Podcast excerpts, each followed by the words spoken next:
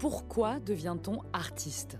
Quelle motivation pousse des comédiens, musiciennes, chorégraphes, danseurs, autrices, metteurs en scène, disons ces êtres hors du commun, à monter sur scène et à partager des émotions avec vous, le public?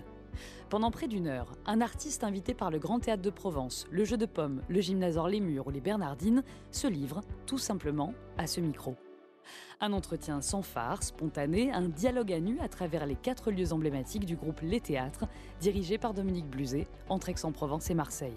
Vous entendrez des voix qui ne mentent pas, car la voix ne ment jamais, dit-on, évoquer les arts vivants, bien sûr, mais pas que. Enfance, doute, désir, rencontres, écriture, jeux, coulisses. Mieux comprendre la vie d'artiste, voici le but de notre podcast saison 2. Je m'appelle Mélanie Masson et je vous propose d'entrer ensemble, au que oui, dans ce monde merveilleux, là, maintenant, tout de suite. Le son de la scène, une série de podcasts imaginés par les théâtres.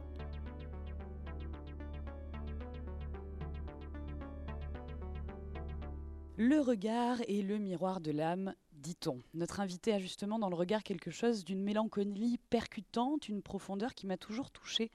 Pourtant, Joséphine Demeaux, vous la connaissez peut-être davantage pour le rire, le rire qu'elle provoque à l'écran, au théâtre également, et dans cette scène devenue, assumons-le, mythique du film Nos jours heureux du duo Nakash Toledano où la jeune mono de Colo qu'elle incarne, dépassée euh, par ses émotions, s'en prend à ce gamin qui n'a, je crois d'ailleurs, toujours pas compris grand-chose à ce pétage de câbles et de plomb cathartique au cinéma.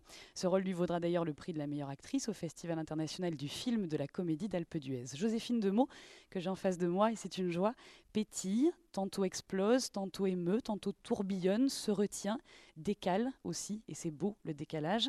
Le rire et la mélancolie, comme la beauté d'un regard partagé, font intimement partie de la vie, la vraie, et quand on ose les mélanger, c'est là, je crois, et je le crois très fort, le gage de la complexité, du retour à l'enfant enfoui au fond de soi qu'on oublie trop souvent et du succès, probablement.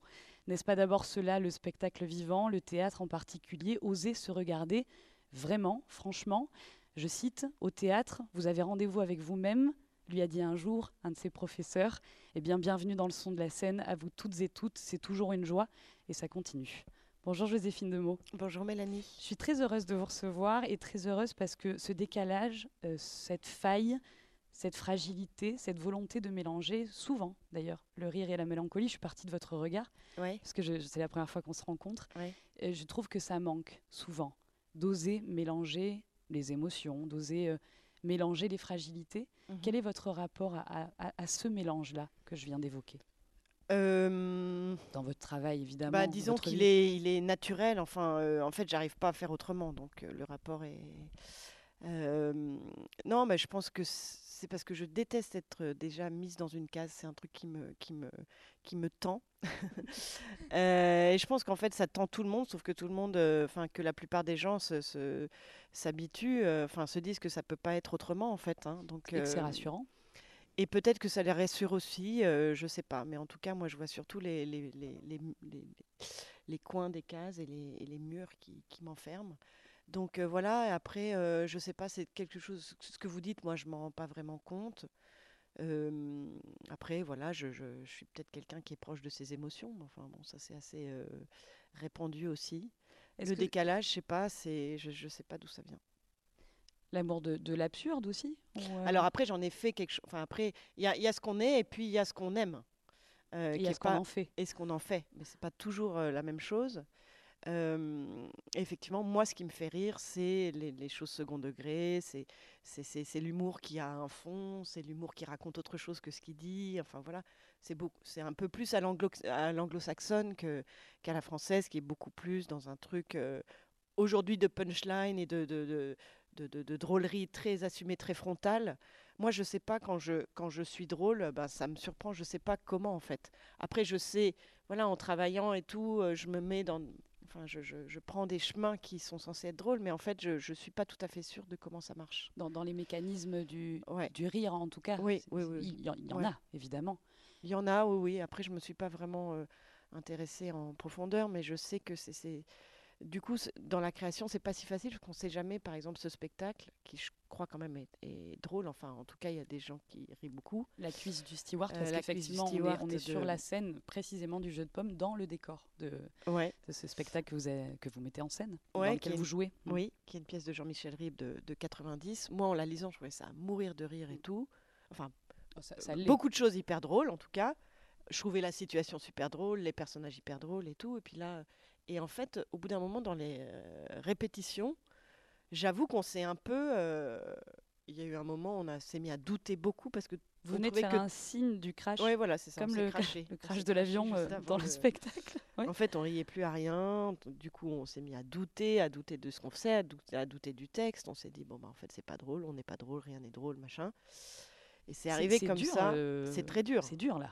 C'est hyper quand dur. Non, mais c'était atroce. C'est vraiment un des pires je moments de ma vie. Et donc, c'est arrivé comme ça jusqu'à. Bon, après, on a eu des bonnes âmes qui sont venues nous voir, qui nous ont aidés à, comprendre. euh, Parce que moi aussi, je suis à l'intérieur du, spectacle, donc j'avais peut-être. Il me manquait de, la distance, même si Myriam Korishi, ma commetteur en scène, elle était. Mais du coup, moi, j'étais plus dans, le- dans le flou. Et, euh, et donc, la veille de la première, j'ai vraiment cru qu'on. bah, que, j'allais allait se prendre un méga mur. C'était atroce. Et en fait, les gens ont super ri tout le temps. C'est là, que la- le- c'est là que le public vient, vient, vient nous récupérer quand même. Bah, le public vient nous récupérer. Et puis surtout, en fait, ce qu'il faut, c'est croire en son intuition.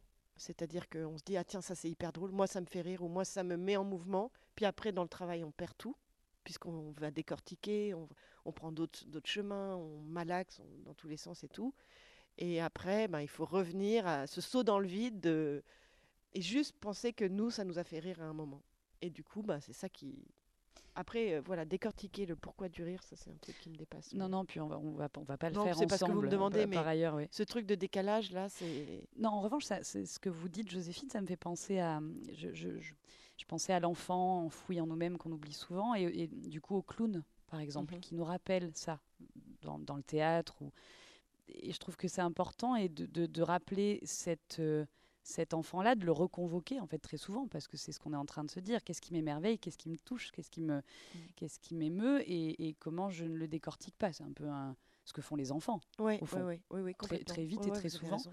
Et j'aime aussi ça euh, chez, chez vous parce que je, je trouve qu'il y a une drôlerie clownesque dans, dans certains de vos rôles, bien évidemment, que ce soit au théâtre ou au cinéma.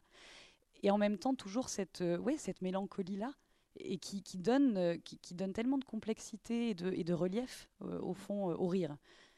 Ou à, l'inversement, à la mélancolie et donc au rire. Je, trou- je trouve que c'est quand même quelque chose que vous. Alors vous dites, vous, vous, ne le travaillez pas, mais vous le travaillez en même temps. Est-ce que ça devient aujourd'hui une intuition à laquelle vous vous raccrochez souvent? Dans les moments de doute comme dans les moments de grande joie? Ouais. Oui, oui, oui, mais c'est vrai que là, quand vous, vous, vous- vous parlez du clown, c'est vrai que c'est un travail particulier, le clown, et puis c'est un- c'est, enfin moi en tout cas, c'est par le clown, mais j'en ai fait très peu. Mais à un moment, j'ai j'ai travaillé clown à un moment précis de, euh, de, de, de ma, de ma formation quand j'étais, enfin, il y a 20 ans, au conservatoire? Euh, C'était juste avant le conservatoire, mais j'ai eu un, un déclic en fait du rapport au, au- au plateau et au jeu. Et c'est ça qui m'a fait. Je pense que si j'avais, si j'étais pas passé par là, j'aurais pas euh, touché, enfin voilà, atteint un jeu qui me permettait après d'aller au conservatoire et de développer quelque chose. C'est un- comme une première marche en fait où on comprend un truc du présent. Mhm.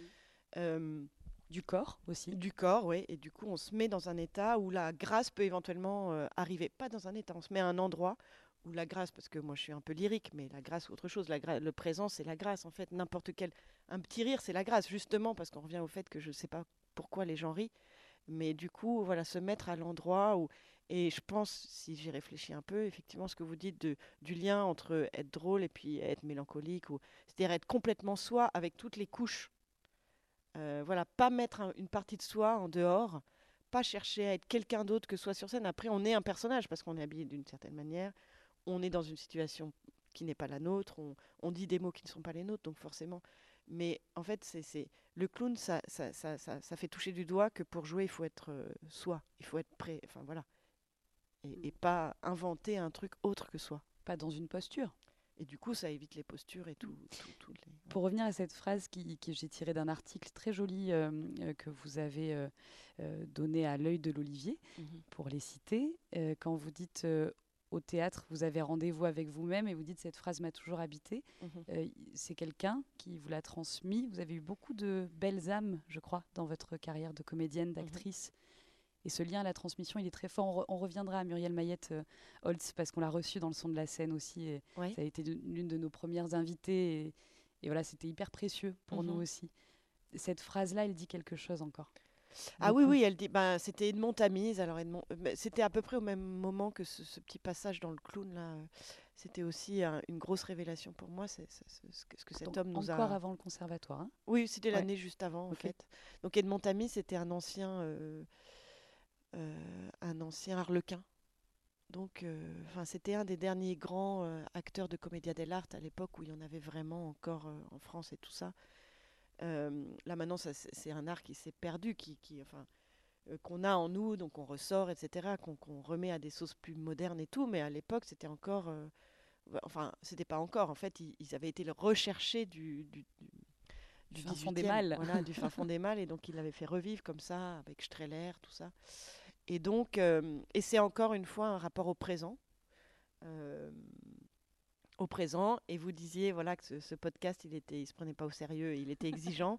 ben, cette phrase, c'est vraiment l'exigence de voilà, oui, au théâtre, on a rendez-vous avec soi-même parce que il faut être, parce que on est soi et on est, on est à, à la pique de- du présent. Enfin, je sais pas comment on dit à l'aplomb ou je sais pas quoi.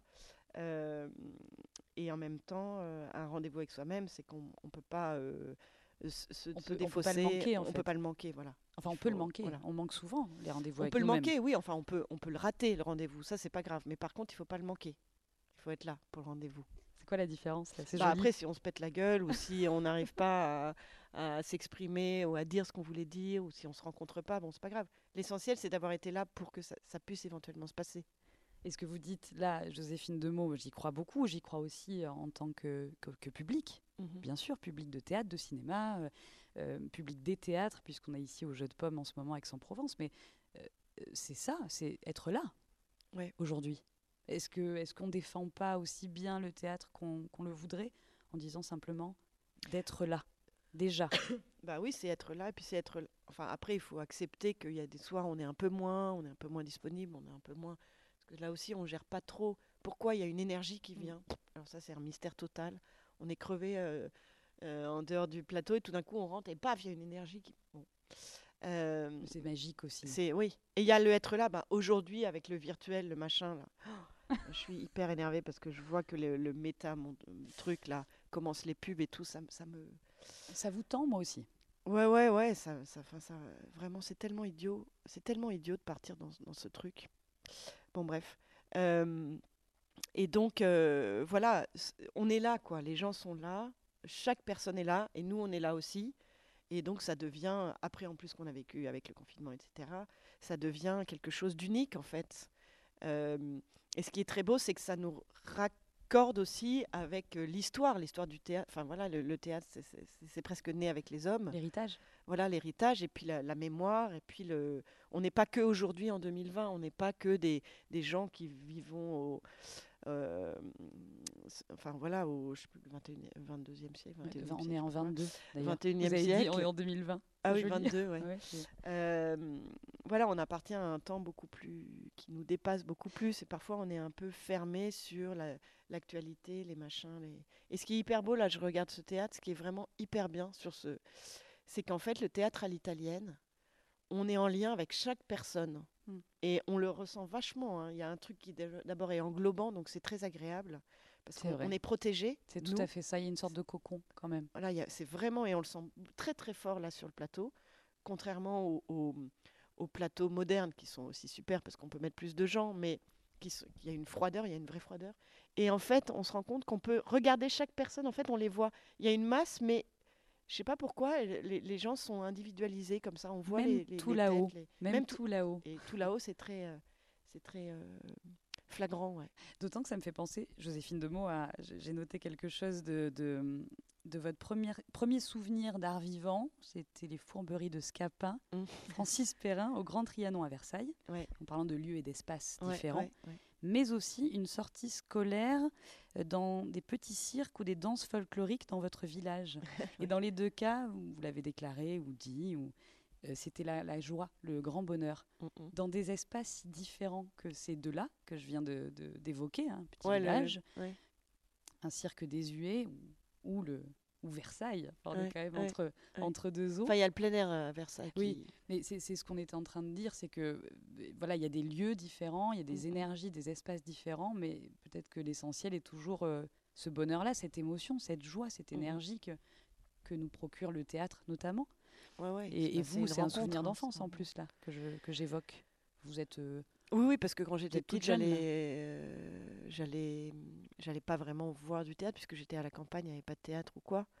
Euh, donc effectivement, le rapport au spectacle est venu par ces, ces petits cirques vraiment très désuets, vraiment, où il y avait un lama et puis euh, et je sais pas quoi et un pauvre clown. euh, bon, il y a ça et le deuxième truc. En fait, le premier, je me suis aperçu que le premier premier, c'était un clown qui était venu à l'école pour la fête de Noël ou je sais pas quoi. Et après, je l'avais vu se changer derrière sa voiture. Enfin, il avait Oh. ouvert son coffre. ça me rend toujours un petit peu triste. Ouais, euh, aussi, ouais. ça m'émeut. ouais. En même temps, c'est en plus, euh, ouais, c'est- bon, bref. Euh, mais en même temps, ça m'avait pas du tout déprimé. C'était, c'était pas triste. C'était, euh, c'était du travail, c'était émouvant. Et puis c'était, euh, voilà, ce, ce monsieur, je sais pas du tout comment il s'appelle, qu'il était ou quoi, mais il était venu dans sa voiture nous faire ce. Ouais, C'est parce que ce qui touche évidemment, ça me touche aussi, arrêtez de dire bref quand vous êtes touché ou en colère, parce que je crois que c'est vraiment important. Euh, c'est aussi cette solitude-là, parfois, Ouais. de l'artiste, peut-être. C'est vrai que lui, il était seul, ouais. Il était seul. Et il nous avait chanté euh, la truc des gens heureux, la, la non. balade des gens Oh non. heureux, avec sa guitare et tout. Voilà, on va Ouais. encore plus pleurer pour le ouais, coup. ouais. Non. Vous êtes- vous êtes senti seul dans ce métier euh, souvent ou plutôt très entouré, Joséphine? Bah, c'est un mélange des deux. hein. Après, c'est marrant parce qu'on parlait d'Edmond Tamis, celui qui m'avait dit euh, le théâtre, c'est le rendez-vous avec soi-même. Il m'avait aussi dit un truc sur cette solitude. Un jour, je lui avais dit oui, euh, ah, mais je me sens seule dans... avant de rentrer sur scène dans les coulisses, je me sens toute seule et tout. Et là, il m'avait regardé. Et c'était un, un homme très, très assez rigide, enfin rigide dans le bon sens du terme, très, très impressionnant. Et il m'avait vraiment lancé un regard de... en me disant bah non. En fait, c'était vraiment complètement à l'inverse de ce qu'il faut. En fait, t'es jamais seul sur le plateau, parce que tu viens pour l'autre, pour ton partenaire et tout ça. Et si tu te sens seul, c'est que t'es complètement omnubilé par toi-même, donc t'es pas au bon endroit. En gros, il, vous a- il il était en train de vous dire tu te plantes. Ah oui, oui, il m'a un peu tensé là. C'est bien de temps à autre. Tiens, revenons aussi à, à Muriel Mayetholtz, parce que Oui. hum, voilà, ça a été une, une femme très importante dans, dans votre vie, ça l'est Mhm. toujours aussi. Mhm. Euh, la dispute de Marivaux, ça Ouais. vous avez joué sous sa direction d'ailleurs. Oui, en fait, on enfin, je l'ai rencontrée au conservatoire. où Ouais. Elle a été ma prof au conservatoire. Et après, effectivement, j'avais repris un rôle euh, dans la dispute qu'elle avait montée euh, à la Comédie Française. Et puis il y avait l'actrice qui jouait Aiglé qui pouvait pas faire la tournée. C'était, assez rapide. hein, C'était 16 dates à peu près qu'on avait fait une tournée comme ça en France. Et c'était une expérience très forte parce qu'il y avait eu très peu de répètes. Et puis c'était assez impressionnant quand même d'être projeté comme ça dans une compagnie aussi euh, quand même euh, illustre et professionnelle que le que la comédie française Et prestigieuse. Et Et, prestigieuse et d'un ouais. héritage, d'une continuité Ouais, du ouais, théâtre aussi quand Bon même. après j'étais pas dans les lieux du donc c'était pas vraiment complet. Ça ça je l'ai moins senti ce truc là parce que c'est quand même le lieu je pense qui, qui donne cette dimension là aussi Et les textes, et les textes. et les auteurs et les autrices que qu'on transmet quand même. Et c'est vrai que Muriel, elle a un rapport aussi au, au présent, euh, dans, dans le jeu. Elle oblige les, les- Enfin, elle oblige. Elle, euh, oui, belles enfin, obligations. hein. Oui, oui, c'est ça. Enfin, sa pédagogie, en tout cas, c'est vraiment de dire, ben, si t'es pas... En gros, il faut arriver sur scène, déjà être là, dire son premier... sa première réplique dans l'état dans, laquelle- dans lequel on est et pas en inventer un. Et puis après, à partir de là, voir ce que, ce que ça nous renvoie d'avoir dit ça. Comme en écho. Ouais, comme en écho, qu'est-ce que ça nous provoque comme euh, émotion d'avoir dit cette phrase? Et donc là, du coup, hop, on monte une marge de l'état. Et ensuite, ce que, ce que nous, nous renvoie euh, notre partenaire va aussi nous, nous, voilà, nous, orienter comme un truc de, de flipper, quoi. Voilà. Pas arriver avec un truc pré, préconçu, préétabli, prépensé, machin. Et ajoutons à cela le public. Et ajoutons à ça après le, le, le public. Mais le, le public, c'est un truc. euh, c'est comme un soutien. C'est comme un. Oui, oui, il y a un écho, mais c'est à gérer ça aussi. Mais euh, L'écho, ça me fait penser à la montagne. Ouais, ouais. Joséphine de Meaux. Alors évidemment, on est sur la, la scène du, du jeu de pommes dans le décor euh, de la cuisse du steward. Donc si je me permets de le décrire un petit peu, il y a de la neige autour Mhm, de nous, de la mhm. fausse neige, mais on y croit. C'est la beauté du théâtre, qui est du coton d'ailleurs, non? C'est de la. grand coton. C'est de la flûte. Il y a un mot pour ça. C'est vrai. Euh, La ouate. Ah, que je préfère. C'est de la ouate. Voilà. Voilà, que je préfère, exactement. Il y a euh, Les Petits Flocons, votre premier film. Ouais. Premier long métrage, Mhm. disons en tant que réalisatrice. Il y a La neige de la cordillère des Andes, ici. Mhm. Euh, vous avez quelque chose avec la neige? Non, bah ça c'est le rapport à l'enfance aussi. J'a- J'adorais le ski quand j'étais petite. C'était Ah. le voyage de l'année avec mes- ma famille. Et j'aimais beaucoup ça. Donc c'est vrai que c'est un, thème que j'ai un petit peu creusé. euh, enfin visuellement, oui. Enfin j'ai fait un documentaire et ensuite un long métrage qui s'appelait Le syndrome du moniteur de ski, Ouais. qui est sorti sous le nom de Les Petits Flocons, que ça m'a moins plu. Euh, Vous n'avez et pas donc, pu trop décider non. Et, euh, et voilà, et là, effectivement, il y a de la neige. Mais la neige, c'est un truc d'enfance, ouais. Mais. Enfin, la neige, c'est- c'est extraordinaire, hein, c'est sûr. ça. Qu'est-ce que ça vous évoque? Au-delà des souvenirs d'enfance, si je vous suis, et des sorties et du voyage. Bah, aussi, le de- plaisir, euh, le plaisir, le, le jeu. euh, La douceur la, la sensation. Oui, la douceur. Bon, après, oui, oui, il y a, il y a le côté, euh, voilà, quand il neige, quand on est dans une petite station de ski qui, qui a deux mètres de neige et qui neige la nuit et tout, c'est quand même. euh, Puis le, le, le- l'altération du pré. On dit Oui, oui. du présent, en fait, le son devient autre chose, tout devient. euh, ça, c'est quand même très fort, quoi. Il y a, une, y a une- plutôt une poésie euh, qu'une douceur qui, est, qui, moi, m'a toujours bouleversée. Et puis, euh, en plus, maintenant, comme ça devient rare, enfin, c'est terrible, quoi. Et Du coup, ça va, ça va encore, ça va encore appuyer ce, côté miraculeux de la neige. Euh, voilà, de cet élément, quoi, fou.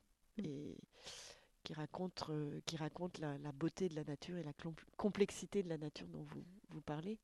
Et la poésie, parce que c'est un Mhm. mot euh, que vous employez souvent, euh, que vous mettez en jeu, euh, en scène, en corps, en cœur, en acte, très souvent aussi, euh, et qui vous va bien, je trouve, Joséphine, parce que effectivement, parfois on se demande à quoi ça sert, j'imagine, un petit peu la poésie, Mhm. et pourtant à quoi ça sert? Je trouve que c'est absolument essentiel aujourd'hui, encore et toujours, Ben oui. d'en remettre un peu, comme ça, d'en saupoudrer Mhm. déjà, comme la neige. ben, c'est un regard, en fait, euh, je pense. Euh, c'est un regard sur le réel, sur le monde, sur euh, qui est très libre.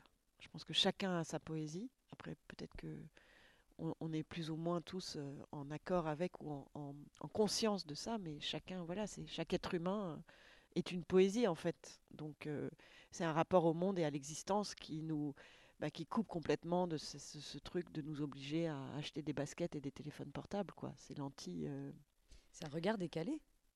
Et du coup, ça fait un regard monde. décalé parce Bah que oui. ça, libère de l'injonction euh, de, de- de la pression sociale ou de la pression euh, économique ou tout ce qui fait que voilà, c'est normal qu'on soit dans un truc de. Là, c'est un spectacle qui parle de la survie. Bon, ben voilà, on est tous en situation de survie parce qu'il faut bien manger, il faut bien s'intégrer quelque part, il faut bien. Mais voilà, quand on a cette, quand on est en contact avec la poésie, ça, vraiment, je pense que ça, ça peut aider énormément, énormément. Après, je pense que c'est, on parle de transmission. Beaucoup de choses passent par la transmission, l'éducation, et je sais pas euh, trop où ça en est, mais moi je me souviens quand, quand- au collège, par exemple, en français, on faisait beaucoup, beaucoup de poésie. Enfin, en primaire au collège.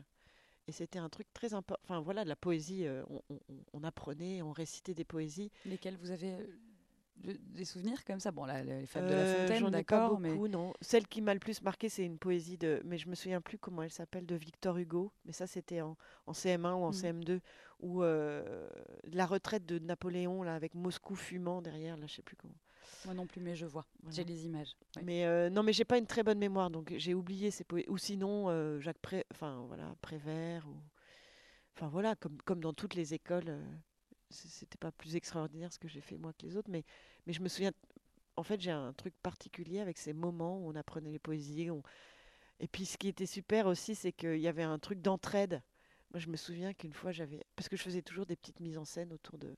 Et une fois, j'avais une copine qui avait qui savait pas sa poésie. Du coup, je l'avais intégrée dans ma mise en scène. Bon, on s'était fait un peu. Enfin, on s'était fait. Taper sur les doigts? Non, Non. pas taper sur le doigt, mais la, la prof avait pas été dupe. Mais, mais voilà, c'était des moments comme ça. C'est c'est- très loin de la De- dictée, quoi. De partage, en fait. Ouais, de partage et de. D'inclusion, Ouais. Ouais. là aussi. D'inclure les mots et les autres, un petit peu Oui, dans ce moment-là. la poésie, on l'a que en soi-même. Enfin, c'est vraiment le rapport entre soi et le monde. Voilà. C'est- ça la poésie, je pense. Je- J'en profite maintenant. Joséphine Demont on reviendra aux classiques aussi, aux, aux auteurs, aux autrices qui ont peut-être euh, traversé votre carrière, que vous avez rencontrés, parce qu'on parle beaucoup. Moi, j'aime bien parler de rencontres aussi, avec les textes, avec les spectacles, avec celles et ceux qui les écrivent. Euh, on, on vous demande, à vous, artistes, dans le, le son de la scène, de nous lire un petit quelque chose.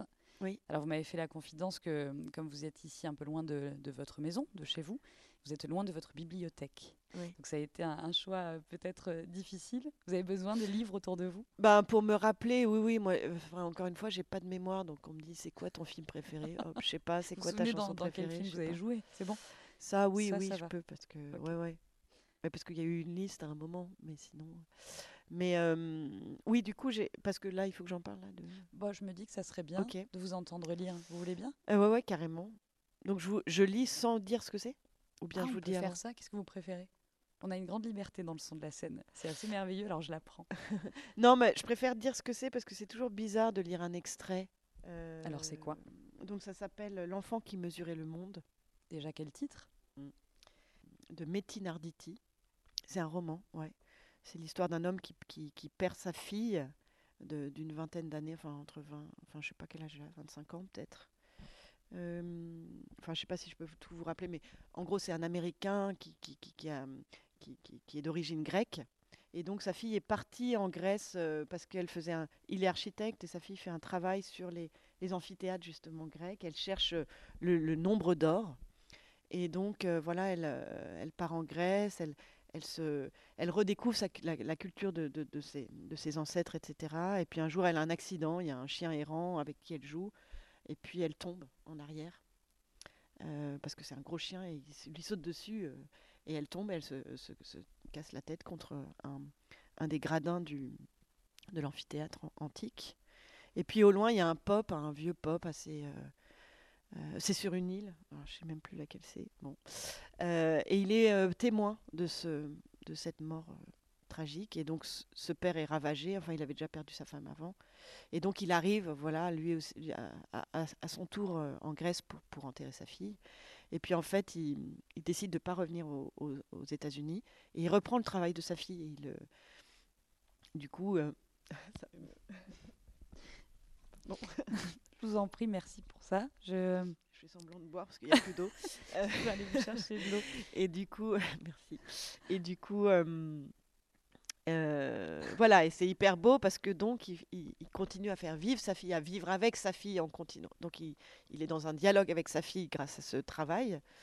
Et en même temps, il le mène au bout. Et en le mettant au bout, eh bien, en le menant au bout, pardon, eh bien, il fait son deuil aussi. Et puis, il arrive à un moment. Enfin voilà, là c'est pas encore le moment, mais il arrive à- plus tard. En fait, il va, il va finir de, de- de- de parler avec sa fille. Et elle va prendre une autre place en lui mais il a besoin de ces années de dialogue constant. Donc il est très euh, ermite comme ça pendant dix ans. Et donc quand il arrive, voilà, il rencontre ce, ce- ce pop qui a vu de loin la mort de sa fille. Donc c'est le moment de la rencontre entre le père et le pop. Ouais, C'est ça? ouais. Euh, mais pourquoi j'ai perdu le merde Le passage? Pardon, j'arrête pas de, de dire des, De des gros mots. Vous avez le droit. Attends, je vais mettre mes lunettes. Ah, les lunettes. Allez-y. Euh, ah voilà. Vous, vous l'avez? Donc ça me fait toujours un peu bizarre de, de lire des, des extraits parce que c'est des extraits qui m'ont hyper touché, mais c'est parce que j'ai lu les pages d'avant et je lirai les pages d'après. Donc euh, Je voilà. pense que si ça vous touche, ça touchera celles et ceux qui nous écoutent en ce moment. Voilà. D'accord, ok. Donc euh, c'est le moment où Cosmas, il s'appelle ce, ce- ce pop, dit à Elliot, enfin voilà, il, se parle après l'enterrement de sa fille. Et... Donc, le pop resta pensif quelques instants. Tu as perdu ta femme et ta fille. Le Seigneur t'a abandonné toi aussi. Comme il a abandonné le Christ. Eli, Eli, lema sabachthani. Seigneur, Seigneur, pourquoi m'as-tu abandonné? S'est écrié Jésus sur la croix. Il chercha des yeux Elliot. Tu es comme Tu es comme un tréandiri en pleine tempête. Tu connais nos bateaux de pêche, tout en pointe, à la proue comme à la poupe. Leur nom vient de très haut. Ils courent, ils sont intrépides, comme les hommes lorsque le destin leur sourit. Quand la mer n'est pas furieuse, nous sommes tous de grands capitaines. Lorsqu'elle se déchaîne, le plus solide des tréandiries doit rentrer au port et s'ancrer, et même en trois points. Une fois à la poupe et deux à la proue, à bâbord et à tribord. Comment faire lorsqu'on se retrouve sans ancrage? Pour ma part, je m'accroche à trois pensées du Christ, aux trois ancres qu'il nous a léguées pour nous aider à surmonter la tempête, comme le tréandiri tenu par ses ancrages. Eliot avait les yeux dans ceux de Cosmas. La première est notre libre arbitre, et notre part de libre arbitre. Souviens-toi, lorsque Satan a proposé au Christ d'avoir les hommes à ses pieds, celui-ci a résisté à la tentation, soutenu par la confiance qu'il plaçait en nous. Il estimait que nos vies devaient être faites d'actes librement consentis. Bien sûr, il y a le destin, ses coups de dés, les désordres qu'il sème à tout va. Pourtant, le libre arbitre existe. Dans les choses petites ou grandes, nous avons toujours une part de liberté, petite ou grande, elle aussi. Moi, lorsque je me sens à deux doigts d'être emporté par la colère, je fais la promenade qui du monastère mène jusqu'au phare. Cela n'a l'air de rien, et pourtant, cette promenade me transforme chaque fois. Je la poursuis jusqu'à son extrême pointe, là où par gros temps les vagues s'écrasent contre les rochers. J'en reviens trempé, mais calmé. Et cette promenade, je l'ai faite de ma seule volonté. À toi de chercher ce qui, dans ta vie, dépendra de ta seule volonté. Ne serait-ce qu'une promenade le long de la mer. C'est ta part de libre arbitre. Voilà pour le premier don du Christ. Es-tu en pensée avec moi? Je te suis, répondit Eliot. Le deuxième ancrage que nous offre le Christ est sa résurrection. À chaque instant, l'être recommence. La vie reprend ses droits. Je ne souhaite pas t'assommer de paroles d'évangile, mais je veux partager avec toi ma conviction à propos d'un mystère des textes, sans doute le plus grand d'entre tous. Les quatre évangélistes divergent sur les circonstances dans lesquelles le Christ a quitté le royaume des morts. Il est ici, dit Jean, il est là, affirme Marc, il est ailleurs encore, selon Matthieu. Les différences font l'objet d'études savantes qui m'irritent je suis désolée, je reçois des textos en même temps. Si les évangiles nous sont parvenus, chargés de leurs contradictions, c'est qu'il y, a, qu'il y avait à cela un motif. Nous montrer que la résurrection du Christ n'est pas à chercher dans les circonstances. Elle est partout. Il en va de même pour celle des hommes. À chaque instant, la vie recommence. Tel est le deuxième don du Christ. Tu y es? J'y suis, confirme Eliot. Voici enfin la troisième encre. La vie renaît par le travail. Souviens-toi, Trois fois avant le chant du coq, tu me trahiras, dit le Christ à Pierre. Pourtant c'est à lui, le traître, qu'il confiera la construction de son Église. Et cette tâche sauvera Pierre. Nous le savons, aucun travail ne pourra effacer ton immense douleur, mais il t'aidera à l'adoucir. Mets-toi au travail. Où tu le voudras, en faisant ce que tu jugeras opportun. Ne reste pas désœuvré. Ici commence ton libre arbitre. C'est magnifique. Mm. C'est magnifique, avec ou sans texto, avec ou sans vibration. En tout cas, il y en a dans ce texte. Euh, Joséphine, vous voulez bien nous rappeler le, titre? Donc ça s'appelle L'enfant qui mesurait le monde de Métine Arditi. Il y a quelque chose évidemment de...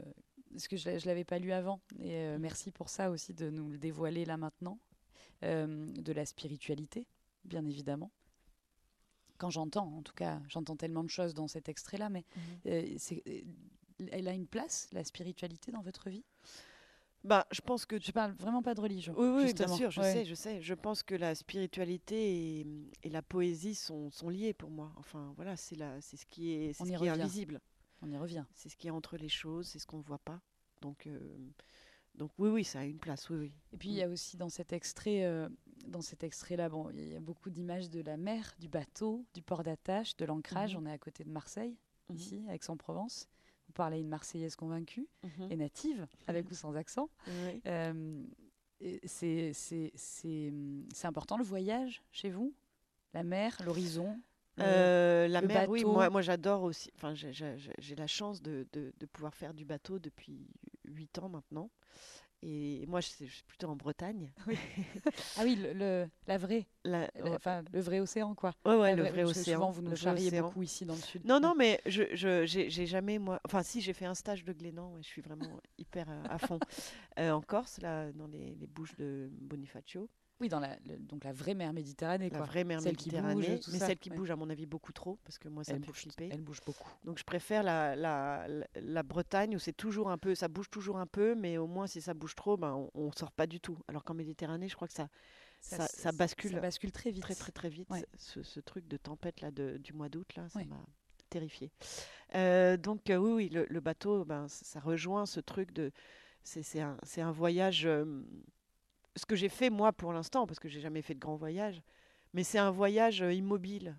Euh, et là aussi une plongée totale dans la nature, et puis en même temps on est actif, on fait des choses, et puis il y a un rapport aux éléments comme ça qui qui est en même temps scientifique, en même temps complètement magique, quoi Irrationnel. irrationnel, ouais. Et, euh, et puis il y a ce truc de la poésie, enfin voilà, la poésie et la spiritualité sont ensemble à cause de la transcendance aussi.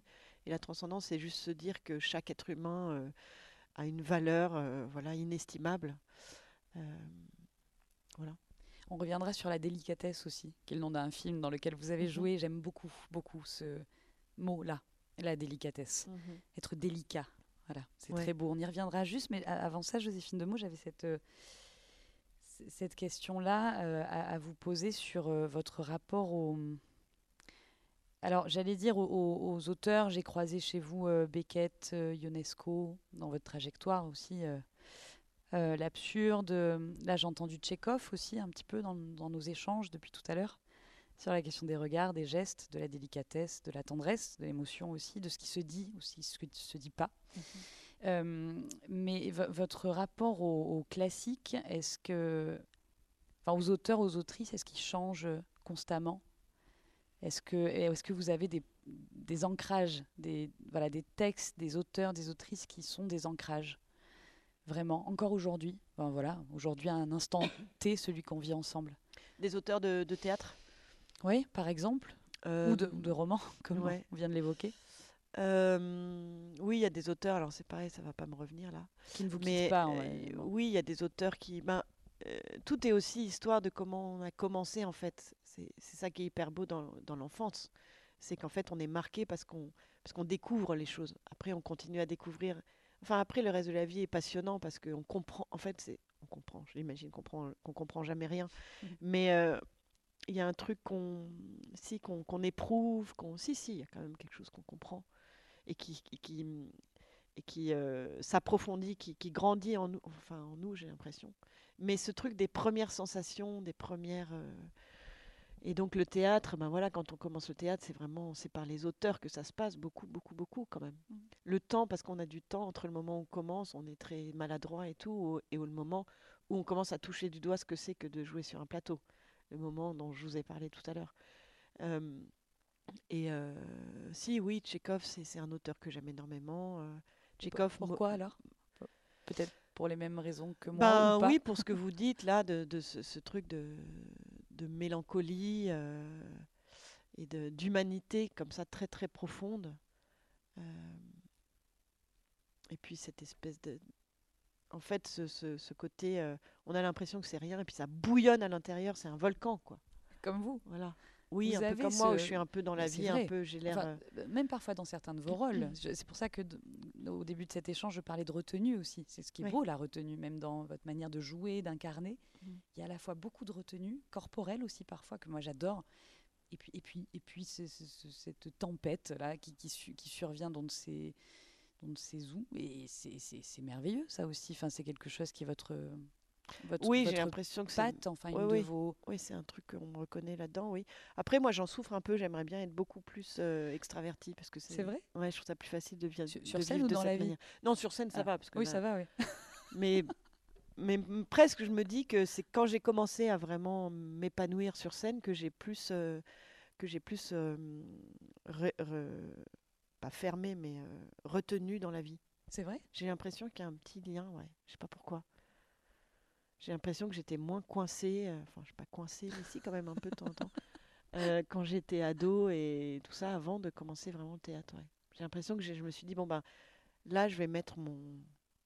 Enfin, je sais pas. Bon, il y a quelque chose d'un petit peu n'importe quoi. Non, mais euh, on peut y revenir. Il y a quelque chose de très impressionnant quand même d'être sur une, d'être sur un plateau.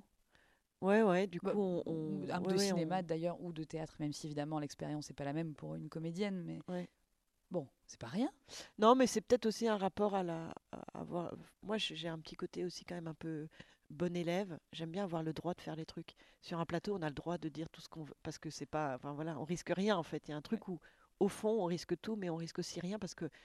Parce que nous, on est cachés. Alors que dans la vraie vie, si on commence à hurler, à s'afficher et tout, bon ben. Enfin, moi, j'ai un rapport comme ça. Je, je flippe de ça, quoi. Je vais vous faire une confidence, Joséphine, c'est que j'aime- j'aimerais parfois que la vie devienne une comédie musicale. Ça vous le fait pas Ouais. ça? Qu'on puisse Euh, claquer des doigts comme ça et qu'on puisse, euh, je sais pas. Ouais, si, si, si, si, si, si, moi j'aimerais beaucoup. Bon, après, euh, quand je, quand je bois un verre ou deux, ça m'aide. mais sinon, dans la, ouais, dans la vraie vie, j'ai toujours. euh, ouais. Non, mais la comédie musicale, surtout là, avec ce spectacle où tout d'un coup on se met à chanter et tout, c'est hyper jouissif. J'ai pas Donc, euh, voulu le dire pour pas trop euh, Ah oui. dévoiler, mais, mais oui, effectivement, c'est jouissif et pour Ouais. vous et pour, et pour celles et ceux qui regardent. Euh, en parlant de, de, de- de- d'explosion, de, jouissif aussi pour celui qui le fait ou celle qui le fait, ce- celui qui regarde, c'est vrai que je, je, je me suis demandé en, en vous présentant, ou en tout cas en essayant d'esquisser une, une présentation, je dis, est-ce que, est-ce que je parle de cette scène de, de Nos Jours Heureux, mhm. 2006, c'est ça hein? Bah, vous avez bien fait de dire une jeune animatrice parce que ça commence, là, on va bientôt atteindre les 20 ans. C'est hein. ça. Et alors, je, je me posais cette question et j'avais envie de vous la poser. Évidemment, euh, elle, elle- elle reste culte. On a le sentiment que vous vous, mais vous vous éclatez dans cette scène-là. Alors, je ne sais pas s'il y a un envers du décor. Je ne sais pas si elle, elle vous colle un peu peut-être trop à la peau. Ou si Ça, c'est sûr qu'elle me colle beaucoup trop à la peau, Alors, mais c'est pas pour ça que je la. Non, parce que c'est quelque chose dont je suis fière. Enfin, je suis très contente. Je me suis éclatée. J'ai, c'était, je me suis pas tant éclatée. C'était très, euh, j'ai, c'était un vrai travail, quoi. hein. c'est, c'est- Donc, euh, on a travaillé, on l'a travaillé. Moi, j'étais dans, dans, dans- je me souviens très bien de mon état de travail. C'est bizarre parce que cette scène, elle a effectivement beaucoup changé pour moi ma vie de, de comédienne. Et, c'était un peu la scène phare de mon, de mon rôle euh, dans ce, ce, ce- ce film. Et du coup, euh, je, je sentais qu'il y avait un truc important. Et ça a été aussi un déclic par rapport aux réalisateurs. À ce moment-là, ils m'ont vu autrement après et tout. Mais moi, je l'ai vraiment abordé comme un truc vraiment de travail. euh, euh, Enfin voilà, c'était très sérieux pour moi. Oui, quand Donc je je me suis je préparée. pense Je me suis même, je me souviens, je me suis chauffé la voix. Je me souviens qu'à l'époque, je fumais. J'ai pas fumé du matin pour être sûre de pas me péter la. Enfin voilà, j'avais. Je me souviens de tout. euh, je, je m'étais, euh, même je me suis échauffée, je crois, Mais non. dans le gymnase, à côté. Donc faut le faire. Sur l'enfant. Trouver sur euh, un cet film enfant où les gens s'échauffent. Non, pas sur cet enfant. Non, mais m'échauffer, m'échauffer Ah, le. mais physiquement. Ouais, ah oui, ouais, ouais. Je pensais à la voix, d'accord. Ah non, non, je me suis échauffée physiquement. Ok. J'ai fait mes petits exercices de gym que je faisais au conservatoire et tout. Bon, en tout cas, voilà. Donc il y avait un truc très. euh, voilà. Je, je préférais que ce soit dans, dans- justement dans votre voix, Joséphine, parce que oui, ça, bien sûr, c'est un tournant, mais il y a plein de tournants. On parlait de Muriel Mayette euh, euh, tout à l'heure, c'est l'un des tournants, c'est l'une des rencontres importantes de Mhm. votre carrière. Non, a- après, le problème que j'ai eu avec ça, c'est quand. Il y a, il y a une, euh, il y a une, une tendance à enfermer les gens, quoi. on- Et ça, c'est vraiment très, très, très problématique. ça, ça l'est. oui. Donc, euh, on voit les gens. Enfin, voilà. Il y a eu un truc euh, qui est, qui est pas individuel, qui est, je sais pas, qui est comme. euh, mais Vous un êtes senti enfermé dans la Bah, comédie, là, ou, ou- ou oui, ou enfermé dans, dans, ce bah, rôle-là plus, parce que en, fa- Ouais. en plus, dans la comédie, plus vous êtes bon, Mm. plus les gens croient que c'est vous. Ouais. Donc ils pensent que vous pouvez jouer que ça après. Vaut mieux être un peu mauvais, en fait. Enfin, tu vois, au bout d'un Je pense à Jacqueline Maillan, et je pense à Grégory Montel, qu'on a reçu aussi dans le son de la scène. Je pense à euh, Camille Cotin, je, avec laquelle vous avez euh, joué d'ailleurs. Non, j'ai pas joué un film, si, dans les Cotin. non Ah oui, oui, bien Ah sûr. bah si, je- je je- non, bien bien sûr. Je pensais au théâtre parce que. Camille, c'est Ouais. vraiment tellement le... Elle vient tellement du théâtre et tout. Je en tout pense cas, à- j'avais jamais fait Je de pense théâtre. à avec elle. Coluche, je pense à, Mi- à Michel Blanc. Il y a plein, Ouais. de, plein de gens qui me viennent comme ça de plusieurs générations de théâtre ou de cinéma, effectivement, qui ont lutté pour ne pas être enfermés dans, dans Bah ce, oui, dans du ce- coup, dans ouais. ce talent de, comé- comédie que vous avez aussi. Et après, c'est les opportunités qui fait que voilà, on, on- en fait, il faut toujours, surtout au, cinéma, toujours, toujours. euh, autant au théâtre, on, juge un, acteur de théâtre, on se dit qu'il peut faire plein de choses différentes. Au cinéma, je sais pas pourquoi, les gens pensent qu'on peut pas. Et du coup, on est obligé d'avoir beaucoup de chance pour avoir euh, des opportunités, des projets qui ouvrent, qui ouvrent, qui ouvrent, jusqu'à ce qu'on atteigne un espèce d'endroit où on se dit ah tiens, c'est une vraie comédienne. Mais avant d'arriver là, eh ben, on est bloqué dans son truc ou. euh, bon, moi, je suis encore un peu en train. Il faut pousser des portes. Je suis encore un peu bloquée, à mon avis. Mais bon. C'est vrai? Oui, Vous aimeriez aller euh, où Non, mais ça, là ça changera. Hein. La vie n'est pas finie. Ouais, bah non. Non, mais dans un truc plus libre. D'accord. Mais au, théâtre ou au cinéma Ou les deux? Bah, Au théâtre, je me sens plus libre. Parce que j'ai plus de. Au cinéma, je sens que j'ai des propositions un tout petit peu plus fermées qu'au théâtre. Voilà. Enfin, un peu plus fermées, un peu plus. Euh, euh cadré dans, dans, dans, cette case, dans ces cases. Voilà. Mais je compte bien sur le fait que je vieillisse pour que ça change. pas trop vite, hein Oubliez pas l'enfant. Non, non, bah ça, je risque pas, mais euh, non, non, mais on est aussi. Non, mais ce qui est très, très beau aussi avec le cinéma, c'est qu'on est quand même beaucoup plus prisonnier de son physique au cinéma qu'au théâtre. Au théâtre, on le fait oublier. Au cinéma, euh, il y a un truc de. C'est le rapport au, réalisme et euh, euh, la convention fait qu'on doit y croire et tout. Donc, on ne peut pas inventer un autre physique, une autre voix, une autre manière de, de, de, de se mouvoir que celle qu'on a. C'est pour ça que que le, la, vieillesse aussi, enfin pas la vieillesse, mais l'âge la maturité. La maturité fait qu'on change, on voilà, on se transforme. En fait, le cinéma doit attendre qu'on se transforme intérieurement beaucoup plus qu'au théâtre, je trouve. C'est vrai. On peut se transformer mm. beaucoup beaucoup plus et beaucoup plus librement sur un mm, plateau mm. de, théâtre. Je crois le, la, le, fait d'être une femme, euh, les femmes artistes, femmes comédiennes, ça joue. Euh, ah oui, beaucoup. Ça joue beaucoup, je crois. C'est important de j'avais envie de vous poser la question, en fait, tout simplement. Ben, ça joue dans euh, quel sens? Ben, ça joue. Euh, bon, après, oui, moi, j'ai un rapport particulier à ça parce que je, j'ai pas du tout un rapport à la séduction, en fait. Euh, c'est quelque chose qui me, qui me, enfin, je, la séduction dans mon cercle intime, avec mes amis, avec les gens. Dans le rapport de séduction. Mais dans le rapport social de séduction, en fait, c'est un truc qui me, que j'ai pas appris, quoi. Enfin, voilà, ça fait pas partie de mes et comme, euh, ben, en tout cas, actrice de théâtre, ça passe beaucoup par ça. Et ça, on doit beaucoup correspondre à une image de ce que c'est qu'une femme, de comment elle devrait, à qui elle devrait ressembler, comment elle machin et tout. En fonction de son âge. En fonction de son âge. Qui plus est. Et du coup, dès qu'on est un peu décalé, ben voilà, là, vous parlez du décalage, ben, il faut avoir. Après, il y a plein d'actrices décalées qui, qui, qui, se libèrent de ce truc, à mon avis, mais moi, je me sens pas encore euh, libérée, je me sens encore un peu. Euh, un peu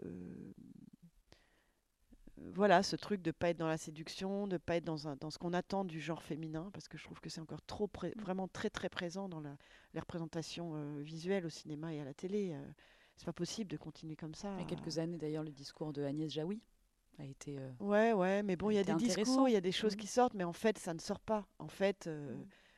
Voilà, il faut ressembler à tel truc quand on doit être une femme normale. Alors. Est-ce que c'est justement quand même en vraiment problématique pas, comme vous le faites, vous, Joséphine Demeaux ou, d'autres, mm. à rester dans, dans cette ligne-là, à ne pas... Bah moi, je peux pas faire autrement, de toute façon, donc j'y reste. Pourquoi, bah Parce que je sais pas faire ah, autrement. Parce que pas, ce que vous Mais c'est comme, euh, c'est comme les femmes qui sont dans un truc euh, beaucoup plus de... Elles aussi, c'est leur personnalité, donc euh, voilà, elles sont... Donc c'est très bien, c'est juste qu'il faut pas juste se, se, réduire à ça, parce que parce qu'il y a quand même un truc où on répond à, à une injonction euh, masculine. Hein. Moi, je... Bon voilà, moi je réponds pas à ça. Merci de nous répondre dans le son de la scène. Il y a une question qu'on pose justement à tous nos invités. Euh, enfin masculine, j'attaque pas les hommes machin, mais, le truc de patriarcat, voilà, ce truc de, de, truc de patriarcat qui est vraiment pas possible. Vraiment, on s'est comprise et je n'ai mm. aucun doute que celles et ceux qui nous écoutent aussi. Mm. Euh, Joséphine, il y a une question qu'on pose. C'est la seule que, qu'on décline, une sorte d'habitude comme ça, j'aime bien, de temps en temps. Il y a beaucoup d'intuition du moment dans ce podcast et, et, particulièrement avec vous. Mais il y a une question qui est comme un, une continuité, un, un fil entre tous nos invités, c'est celle-ci. Qu'est-ce qu'un artiste? Waouh et, et, en général, on adore les réactions de nos invités. Waouh euh, j'avais lu quelque part, mais ce qui est embêtant, c'est que je me souviens plus du tout où, et je pense que c'est assez juste, qu'un artiste, c'est quelqu'un qui a un regard sur le monde particulier et qui, après, le, en fait part aux, autres, quoi. Le partage. Le partage avec les autres. Mais c'est un regard sur le monde, oui. C'est pour ça que la poésie entre en jeu et le et après, ce qui et le travail. C'est pas toujours facile de, de, de, réussir à le transmettre, quoi, à le traduire, à le. Donc c'est pour ça qu'on a. moi, je suis, je suis intéressée par euh, enfin, beaucoup de, de, de formes de- de- d'expression artistique comme ça. C'est pour ça que je me suis essayée à la réalisation, à la mise en scène et tout. C'est vrai que ce qui est le plus naturel chez moi, c'est quand même euh, la comédie. Le jeu. C'est le jeu. Le jeu d'ailleurs, Le jeu, plutôt voilà. que la comédie. Oui, oui, oui, la comédie. vous avez joué en- aussi dans le sens jeu. des rôles plus tragiques. ou, Oui, oui, oui, le jeu. Le jeu, c'est évident. Après, le reste, c'est un travail euh, que, je, que, je, que je fais avec. euh, Enfin, ça, m'intéresse, mais j'apprends vraiment sur le tas, je comprends vraiment petit à petit et tout. Mais oui, c'est ça, c'est vraiment un regard. Et, et du coup, quand, quand ça passe par le jeu, c'est un re- c'est c'est- ça passe plus par les émotions. Mais c'est un regard sur le monde, les émotions aussi. C'est un... Du coup, Joséphine Demeaux, vous vous sentez artiste? Moi, si- j'en crois votre définition là à l'instant, je, je répondrai évidemment oui. Je pense quand même que j'ai une petite fibre artistique. ouais. non, mais si, si, c'est vrai. Mais juste euh, ben, par ce décalage. Heureusement, euh, c'est- c'est c'est un peu le, le, le, le- le côté positif de ce décalage qui parfois est un petit peu dur à, à traîner euh, socialement. Au moins, ça donne euh, cette dimension artistique. Donc, euh, oui, je vais pas.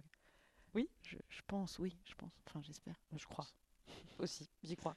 On arrive à la fin de ce moment d'échange déjà que vous nous accordez. Merci encore pour ça. Non, merci. On à n'a pas vous. parlé de musique. Mhm. Euh, Il y a un petit peu d'improvisation aussi, pas mal de travail dans cette émission, mais l'improvisation, c'est de se dire, bah, tiens, comment on termine? Euh, je, je me tourne vers euh, une partie des équipes des, des théâtres, et il y, a- il y a des moments où j'aime pas terminer, j'aime pas trop les fins. Je suis comme vous, je préfère les débuts. Euh, et les rencontres, ça me rend toujours un peu triste, les fins. Euh, je me dis qu'on peut terminer en musique, par exemple Mhm. cette émission. Et avant toute chose, est-ce que la musique, parce que j'écoute beaucoup de musicalité dans- quand je vous écoute, Joséphine, de, de- dans votre travail, dans votre jeu, dans votre vie, et ça me touche beaucoup, est-ce que la musique a une part importante dans votre vie, dans votre travail de metteuse en scène, euh, de comédienne, euh, ou de citoyenne, ou de femme? Euh, oui, oui, oui. euh, la, la musique est très. Enfin, voilà, oui, oui, c'est. c'est- c'est- Vous c'est- pouvez me répondre non, je préfère le silence. hein, mais- Non, non, non, mais j'aime le silence aussi. Non, disons que je suis pas quelqu'un qui écoute de la musique en permanence. Donc j'ai un, rap- j'ai un rapport au silence. Je peux pas Pourtant, écouter. vous chantez très bien dans la cuisse du steward. Ah, c'est gentil, merci. Mais je, je- je me suis bien entraînée. J'ai été coachée par. Quasi lyrique. Comment? Quasi lyrique. Ah Euh, bah, Oui, vous bah, avez- je vais bah quand oui. même citer par Cécile Bonardi, qui nous a, qui est un coach vocal exceptionnel, qui nous a, qui nous a préparé tous les, tous les quatre. L'opéra Et, bientôt? euh, L'opéra. Joséphine. Je vois tellement. Non, mais ça aurait. Ça, euh, quand j'étais, quand, la première fois que j'ai essayé de rentrer au, au conservatoire du 7e arrondissement à Paris, j'avais genre 18 ans et je m'étais inscrite au- à l'audition de, de chant aussi. Mais en fait, j'ai fui parce que quand je suis arrivée, j'avais ma petite chansonnette là et j'ai écouté toutes les filles qui avaient des voix d'opéra. Du coup, je l'ai pas passée. C'est bête, si je l'avais passée, ça se trouve, je serais chanteuse d'opéra aujourd'hui. Mais si ça se trouve, dans quelques temps, vous le on sait jamais. Vous Je sais pas passerez- si on peut passerez commencer euh, si tard, mais bon. Bon, Euh, Tout est possible. Qu'est-ce que vous venez de me dire? La vie est longue? Ouais, c'est vrai. Euh, du coup, est-ce qu'on finirait pas en musique là? Qu'est-ce que vous écoutez Si, en si. ce moment? Alors, je vais vous faire. J'ai, quand, vous m'aviez prévenu qu'il Oui, fallait quand même. je pense quand même. Enfin, non, c'est une. On se dit tiens, euh, si, si vous avez envie, quoi. En fait, j'ai pensé à une première, mais je me suis dit, euh, c'est trop. euh, Une première, c'est-à-dire? une première euh, musique, enfin une première Ah. euh, chanson, mais je me suis dit, euh, c'est trop, comment dire, euh, c'est trop convenu Ah, c'était de ma part. C'était laquelle? C'est Oh, Mio Refugio de. Mio Voilà. Rifugio donc, voilà, ça j'adore. de Richard? Ouais, de Richard Cochian. Voilà. Mais bon, Bah, j'aime bien. Pourquoi C'est l'Italie qui vous plaît là? Non, mais comme c'est c'est quand même vraiment euh, l'essence de la, de la mélancolie. Et du refuge. Et du, et du de l'ancrage. Et de l'amour. Vous, avez envie qu'on écoute ça? Bon, bah, alors, Bah non, je sais pas sinon, mais après je. non, mais sinon c'était Paul McCartney, c'est un peu plus euh. Laquelle? trendy. Euh, mais justement, j'arrive pas à me souvenir du titre. Euh, attendez, je cherche. Ce serait marrant peu. dans le son de la scène qu'on fasse une sorte de débat. Ou alors on met les deux et euh, on fait un vote. Voilà, c'est ça, il faudrait faire les deux. Après, elles ont toutes les deux un truc de, de nostalgie. hein. Ça dépend. je- Celle de, de McCartney euh, en solo, du coup. Ouais. Pas avec les Beatles. Ouais, non, pas avec les Beatles. Non, ah, ça non. Euh, non, mais j'aime bien les Beatles, mais les Beatles, ça, en fait, ça, vraiment. c'est vraiment pour moi la. Comment dire C'est trop de mélancolie, en fait. Je trouve ça atroce, en fait, que les Beatles se soient arrêtés si tôt, qu'ils soient. Tous, Voyez, enfin, vous je sais aussi, pas. vous avez un problème avec les fins. Ah ouais, vraiment, je, je, je, je trouve que là, c'est vraiment le passé, en plus que j'ai pas vécu. Enfin, Mais je alors, sais pas. pendant que vous êtes en train de chercher euh, Oui. Joséphine, euh, le titre de la chanson moins convenue que vous avez choisie de Paul McCartney. Il y en a une dernière question qui me brûle les lèvres depuis que je vous suis un peu, que je suis votre carrière, c'est ça. Euh, parce que peut-être que ça parle un petit peu de moi aussi. Euh, moi, j'ai l'impression de ne pas vivre à la bonne époque. Ouais. Et quand je vous regarde, parfois, je me dis, bah tiens, peut-être qu'elle aussi. Alors, euh, oui, il y a un Puisque truc comme ça. Après, j'aime bien notre époque quand même. J'ai- pas un côté. euh, comment dire Je me sens pas du tout dans l'air du temps, ça c'est sûr. Ah. Mais est-ce que j'aurais été dans l'air du temps d'un autre, d'une Voilà. autre époque? J'en suis pas tout à fait sûre. Donc je trouve ça assez dur de pas être dans, dans l'air du temps, parce que surtout aujourd'hui on a des injonctions très fortes avec ça. Peut-être plus, j'imagine, peut-être plus qu'avant, mais je sais pas. Et s'il y avait eu une Et après, il y a plein de périodes qui sont quand même hyper. Joséphine de Meaux, hop, je- je- on vous met où Dans une scène euh, de la grande histoire? Bah, ou dans les années 30, mais en même temps, avoir vécu la guerre de 14, c'est un truc atroce, donc je suis pas sûre que j'aurais envie. Euh, mais cette bah, par exemple, les actrices, euh, j'ai découvert les Screwballs Comedy, c'est les comédies des années 30 américaines. C'est genre euh, euh, Cary Grant, tout ça. Il y, a- il y a une actrice géniale qui s'appelle Irene Dune. Irene Dune. Vous l'avez découvert dans la dernière séance, quand vous regardiez la télé? Mm, alors non, parce que c'était vraiment que les, pour moi c'était que les westerns ça, mais sur un, un site génial qui s'appelle la, la Cinétech. Euh, et en fait, c'est des, des comédies géniales, hyper drôles et tout, et les actrices sont hyper libres d'être elles-mêmes et sont, sont en premier plan. euh, Enfin, elles jouent modernes, elles jouent, enfin voilà, elles sont pas du tout dans un carcan. Et en fait, ce qui est fou, c'est que je me suis rendu compte, enfin j'ai lu qu'après la guerre, la, la Seconde Guerre mondiale, du coup, euh, Hollywood a tout fermé. En fait, il y a eu les années 50 et ce, ce côté, voilà. Et du coup, il y a eu un, un- ça a eu des conséquences très graves sur les actrices. Et euh, donc voilà, les années 30, je pense que j'aurais vraiment bien aimé. Et ce côté, ce côté passage du, du, du, du, du muet au parlant et tout, ça devait être fou, quoi. Ça vous va bien Voilà. On reste sur Effectivement, ouais. Ok, les années Tac. 30, les années Bon, folles après, les années mais- 60, j'aurais bien aimé Ouais, quand même. dire. Les années 70, j'ai l'impression que c'est quand même très sexiste, donc euh, je sais pas si j'aurais... Avec une impression. Et puis cette espèce de truc de la voiture et tout, ça me dégoûte un peu quand même. Dans les années 30, il y avait déjà Oui, mais des- non, des oui, voitures. bien sûr, non, mais tout ça, bien voitures. sûr. Bah, Ouais, on peut remonter encore le temps, hein, parce que Après, avant, euh, je sais pas, je trouve ça un peu flippant. avant. J'aurais pas aimé être euh, 18e. tout dans une ça. troupe de Molière, euh, non. Non. Euh. Non, Ah, vous faites comme tout. ça. Ouais, non. Non? Non, non, j'aime bien, je trouve ça très beau et tout, mais je, je trouve que c'était quand même. euh, Enfin, je sais pas. Ouais, non. Vous reviendrez, euh, vous reviendrez ici, au théâtre? Bah, j'espère, j'étais là, j'étais, là l'année dernière pour le Goldenie de Muriel Mayette. Et oui. C'est trop bien de venir chaque année. Je sais pas si je vais revenir ou pas, mais j'aime vraiment au- au beaucoup, théâtre beaucoup. ici, justement, pour terminer. on- Et ensuite, on s'écoute ce que vous voulez. Richard Cochiant ou Paul McCartney, ça me va très bien. Euh, ce- ben, c'est vraiment, en fait, euh, je, je- trouve très joli, très bien, très bien euh, retruqué, très bien restauré. Euh, le rapport au public est génial. En plus, moi, j'ai, enfin, j'ai pour l'instant eu une expérience avec le public à chaque fois hyper belle. Donc, euh, et en plus, ça me rappelle euh, le théâtre du, au conservatoire à Paris, il y a un très très joli théâtre. Euh, un petit théâtre comme ça à l'italienne, qui était un théâtre de musique, euh, qui est du 18e et tout. Et du coup, ça me, ça me rappelle ce théâtre-là, donc j'ai- j'aime bien. Super. Voilà. Euh, je pensais à Clara Luciani, la chanson On vit vraiment une drôle d'époque. Une très, très jolie chanson, je vous la, je, je vous la, je vous la glisse comme ça. Ouais. Voilà, merci d'avoir passé ce temps-là, Joséphine de avec nous Bah, et merci de l'avoir pris. Parce que c'était super de vous avoir, vraiment. Et euh, ça fait du bien. Donc euh, voilà, continuez. Nous, en tout cas, euh, on sera là quand vous revenez D'accord. et on peut faire un autre épisode ensemble. Ok. Et comme ça, on, on, ce qu'on a dit et puis on verra si on est toujours plus ou moins vous D'accord. Joséphine, alors on s'écoute quoi? Bah Alors, on choisit quoi? Alors on choisit quoi?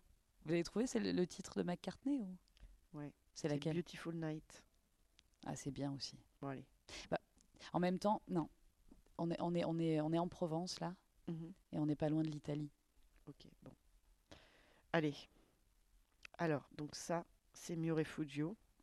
Donc c'est la musique, c'est une musique qui a été écrise, é- écrise, écrise, écrite par Richard Cochian pour un film, pour Tandem, le film de Le, de Lecomte, Magistral. magnifique. On, peut- on peut en dire deux mots pour celles et ceux qui nous écoutent? Ben, c'est avec Rochefort, voilà, Oui. c'est un des grands, grands rôles de Rochefort. Et Junio, qui est génial dedans aussi. Et l'histoire, l'histoire, l'histoire. Parce Et l'histoire, donc l'histoire, c'est c'est- c'est cet homme euh, qui, qui bah, en plus vous, ça vous parle, oui. Ça me parle. Comme femme de radio, oui. Euh, qui, qui parcourt, euh, qui parcourt la France pour faire une émission de radio à, à midi, voilà, et qui en, qui est enfin en perte Et en de- public, d'ailleurs. Et en public, oui, en public et en direct, dans, sur les places de village. Et, euh, et voilà, et c'est cette errance, cette perte de, de- de cet homme qui, qui est vraiment une, euh, un concentré de, de mélancolie et de, et de beauté en même temps. Enfin voilà, c'est sur la solitude, c'est aussi sur la, la solidarité, parce qu'il y a vraiment un truc qui se passe avec, ce, avec Junio qui joue son, son technicien. Oui, Si son- je- qui l'accompagne, oui, c'est ça, oui, son technicien. euh, Technicien désuet aussi. technicien très désuet Ouais. aussi, qui, qui comprend pas trop. Et ils sont pas du tout, pas particulièrement faits pour s'entendre. Ils sont de deux générations très euh, différentes aussi. Et deux âmes qui, et se, deux âmes, voilà, qui, qui se réconfortent aussi. et qui se réconfortent. Et euh, c'est triste parce que ce film, euh, euh, il est pas, euh, il n'a pas été ce mot que j'avais pas tout à l'heure. J'ai dit retruqué à. Remasterisé. remasterisé et re, comment comment on dit? Parce qu'on parle du même truc que, que du théâtre quand on refait quelque chose on le restaure voilà, qui n'a pas été restauré, comme un film. Oui, pardon. je et l'avais je pas. crois que je, je, je crois en plus que même euh, que, que, que le comte n'a pas les droits du film donc c'est pas lui qui choisit les droits sont perdus quelque part et pour l'instant il y a alors que c'est vraiment un des grands films euh, du patrimoine français quoi il faut Mm. vraiment vraiment que quelqu'un euh, De mélange de rire et de mélancolie. voilà La boucle est bouclée. Alors on va faire quelque chose, on va essayer de, de le transmettre au plus grand nombre. Mm. Et déjà, grâce à cette euh, chanson de Richard Cochiante, Mio Rifugio, je crois que c'est le, c'est un super beau choix. Et merci d'avoir parlé de tandem. Voilà, on a lié le théâtre, Mm. le cinéma, euh, et puis. et oui puis- c'est un rapport ce- à- voilà à la, Et la, et la radio. à l'artiste et à la radio. Et, et puis c'est c'est un artiste lui aussi derrière son, sa petite émission euh, pourrie. euh. qui fait tellement, pourtant, Mm, pour mm. les gens aussi, Ouais. et les villages dans lesquels ils passent. Ouais. Joséphine Demeaux, merci beaucoup. Merci beaucoup à vous. À très bientôt dans le son de la scène qui, évidemment, tout comme Tandem, tout comme euh, Richard Cochiante ou encore Paul McCartney, se partagent sans modération et euh, gratuitement. Voilà, donc n'hésitez pas à aller sur, euh, sur le, le- le site des théâtres, www.letheatre.net. Je le dis, je le dis haut et fort, et à partager tous ces moments euh, voilà, qu'on passe avec vous et pour vous aussi avec, euh, avec des artistes et, et des gens hyper touchants. Donc merci encore Joséphine. Merci, c'était super. Merci beaucoup.